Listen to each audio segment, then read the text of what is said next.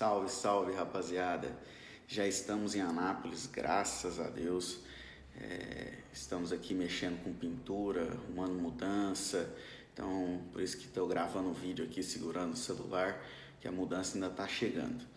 Então, tivemos essa semana tragédia em Suzano ontem, né? Uma situação triste, lamentável, em que a polícia está buscando saber o que, que aconteceu, o porquê que aconteceu, né?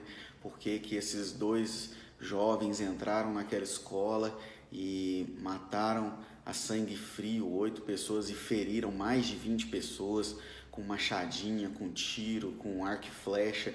Mas o que eu queria dizer para você hoje, querido, é, em vez da gente ficar querendo culpar os pais, em vez da gente ficar querendo saber, ah, que crise que esses meninos não tiveram na infância, que traumas eles tiveram, vamos orar, vamos parar agora em solidariedade a, essas, a esses familiares que se perderam, que perderam seus entes queridos, os seus filhos, sobrinhos, netos, é, as mães desses jovens que devem estar sofrendo muito pelo que os filhos delas fizeram, entendeu? Esse atentado, essa essa coisa tão grave, essa tragédia tão triste e que abalou né, o nosso país, não só a cidade de Suzano e São Paulo, mas abalou o nosso país.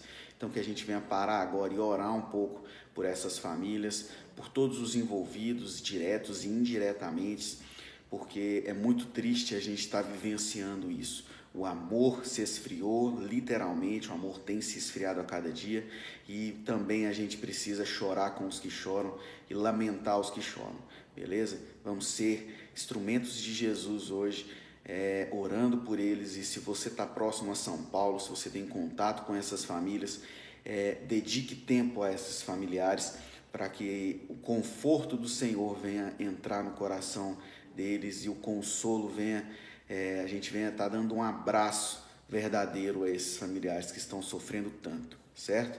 Então é isso aí. Que Deus te abençoe e ore por Suzano. Abraço!